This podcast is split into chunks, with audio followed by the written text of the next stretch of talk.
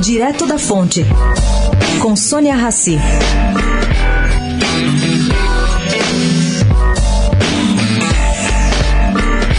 Gente, estamos vivendo no mercado financeiro um momento muito parecido com o que ocorreu no fim de 2019.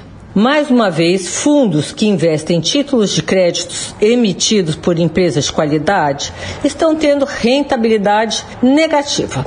E por que, que isso está acontecendo? É que em momentos de crise como o que está vivendo o mundo, existe uma procura enorme por liquidez. Não somente no Brasil, mas no mundo como um todo.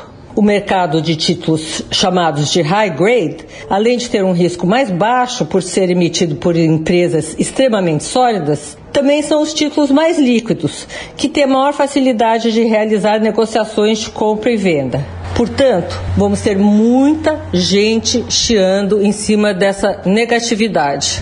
É só aguardar. Sônia Raci, direto da fonte para a Rádio Eldorado.